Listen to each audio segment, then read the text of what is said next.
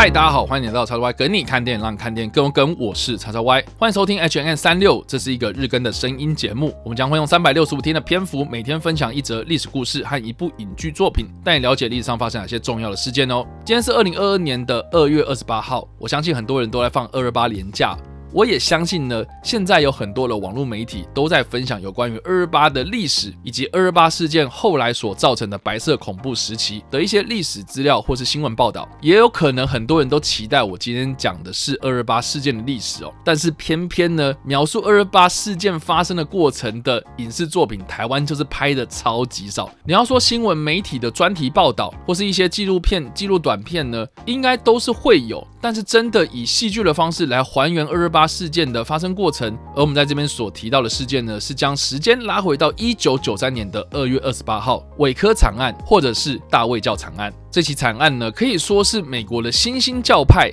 以及美国政府单位动用公权力，甚至是武装来介入人民的团体，所引发后续在司法审判上一起非常具有争议性的事件。这起事件呢，可以回溯到在一九八零年代中期，渐渐掌控美国新兴教派大卫教派的教主大卫考雷什。大卫考雷什的本名是佛农豪威尔，他出生于一九五九年的美国德州休斯顿。他的童年成长背景十分的凄惨，小时候常常遭到霸凌，所以他把他的精神寄托大部分都放在了教会身上。他所加入的教会是基督复临安息日教会，这是一个基督教的新兴教派，他们强调并且相信耶稣基督将会再次的来临，也就是第二次的复活复临。他在成年之后呢，渐渐的和教会的领袖乔治罗登争夺领袖的地位。而当时的教会呢，分裂成两派，一部分就是由大卫考雷什所领导，一部分呢就是由乔治罗登所领导。直到乔治罗登被判入狱之后呢，大卫考雷什渐渐偿还了这个教派的负债，甚至也偿还了乔治罗登的欠款，并渐渐掌控了大卫教派的权力。他透过武力获得了圣地加密山，并且以军事化的方式来管理他们的信徒，透过非法的管道购买了价值。大约二十万美金的大量军火，包括了先进的 AK 四十七步枪、冲锋枪、机关枪、手榴弹，以及具有大规模杀伤力的爆炸装置。大卫考雷什宣扬暴力，并且要求教徒做好心理和生理上的准备，迎接世界末日的来临。他要求这些教徒一遍又一遍观赏经典的战争电影，并透过军事化的训练来锻炼这些教徒的体能，甚至是使用枪械、搏斗等等战斗的能力。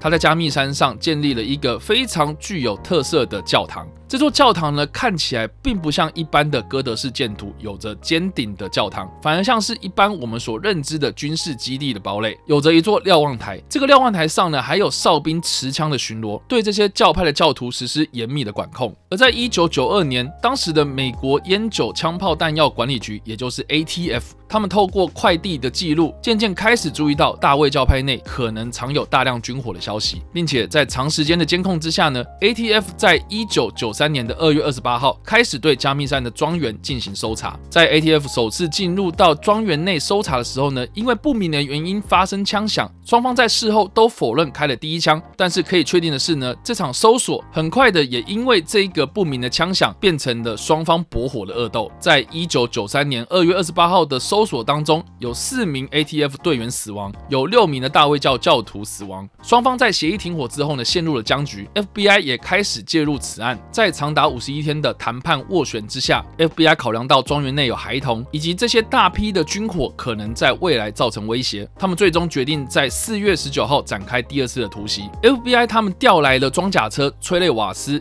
榴弹等重型的武器，强行的围攻这座庄园，让庄园在围攻的过程之中陷入了火海，让四月十九号的突袭成为了一场流血事件。大卫教派成功的被镇压，但是有七十四名大卫教派的信徒在这场大火之中丧生。其中也包含了大卫考雷什本人以及二十多位孩童。这整起事件在后续的司法审判阶段之中出现了不少争议，包括了第一个有关于 ATF 干员在二月二十八号进入庄园内搜索的时候呢，那第一枪到底是谁开的？而在四月十九号的第二次突袭当中，FBI 所使用的燃烧性武器可能也是造成庄园大火的重要元凶。而对于 FBI 的立场来说，他们一直认为大卫教派有可能会像是人民。圣殿堂，或是过去的美国邪教组织，他们有集体自杀的可能，因此他们最后才会决定要使用强行攻坚的方式来镇压大卫教派。而在事后的法医尸检报告当中，也有表示至少有二十名信徒是被射杀的。但是法医也表示呢，这些人很有可能是是在大火之中因为逃跑不了，被大卫教派的信徒以人道的方式进行射杀。另外还有儿童的尸体呈现痉挛状的死亡状态，推测有可能是氰化物中毒，但这也有可能是 FBI 在攻坚的过程之中使用催泪瓦斯的毒气所导致。但是站在 FBI 的立场，他们认为他们发射的催泪瓦斯到引起大火之间的一个小时之内，催泪瓦斯的毒素应该就会在他们的体内消散了。但不管怎么样，这起事件让美国政府单位蒙羞。这些在韦科惨案的幸存者以及死者的家属，他们控告当时的美国总统克林顿以及 FBI，并希望这件事情的始作俑者，也就是 ATF，能够解释韦科惨案，要求他们停止对美国人民撒谎。但当时克林顿总统的公开谈话中表示，他认为这件事情的责任应该由大卫考雷什一人承担。他认为是他杀死了所有被控制的人。而当时的美国司法部部长珍妮特。雷雷诺是他决定要 FBI 出动装甲车，同时也得到了克林顿总统的支持。他对死难者表示深感悲痛，但同时也对 FBI 的行动进行辩护。他认为 FBI 的判断是合理合情的。也正因为潜藏的极大的威胁，FBI 是以正确专业的判断进行这场攻坚的行动。但不管怎么样，这件事情造成的伤亡，这些逝去的生命，我相信是再也挽救不回来的。有关韦科惨案的故事呢，大家不妨可以参考在二零一八。年由派拉蒙电视网所推出的迷你影集《韦科长案》，它是由曾经演出《X 战警：金刚狼》之中的金牌手泰勒·基奇饰演大卫·考雷什，以及由好莱坞的知名影星迈克·夏农饰演主导四月份第二次攻坚的 FBI 探员。总计有六集的篇幅，四小时又五十二分钟，忠实还原了韦科长案的发生始末。但是这出影集在推出之后呢，受到褒贬不一的评价。